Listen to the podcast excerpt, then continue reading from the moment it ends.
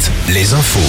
Avec Nicolas Mézil. Bonjour Nicolas. Bonjour Julie, bonjour à tous. Deux des quatre supporters bordelais placés en garde à vue par la police sont encore interrogés à l'heure qu'il est.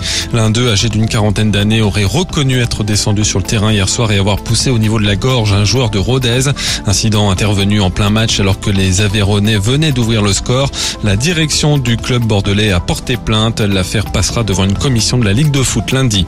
Les collectifs anti-bassines se mobilisent de nouveau. Ce sera cette fois au mois d'août. Un grand cortège qui partira le 18 de Sainte-Soline, lieu du dernier rassemblement en mars dans le sud de Sèvres, pour arriver à Paris le 26 août. Les soulèvements de la terre et bassines Montmercy demandent l'arrêt de la construction des méga-bassines. De nouvelles restrictions des usages de l'eau mises en place en Deux-Sèvres. Huit communes du nord du département sont concernées depuis ce matin par une alerte renforcée. Il n'a pas plu depuis la mi-mai dans beaucoup de secteurs. À Cholet, mauvaise surprise pour les usagers de la piscine Glycéo aujourd'hui. Celle-ci est restée fermée. Les quatre maîtres nageurs étaient en grève pour obtenir une hausse de leur salaire. Une première mobilisation a déjà été organisée mardi et d'autres pourraient suivre. En foot, la Liga rend son verdict ce soir. Deux derbies à suivre. Brest-Rennes où le Stade Rennais est encore en course pour une place européenne.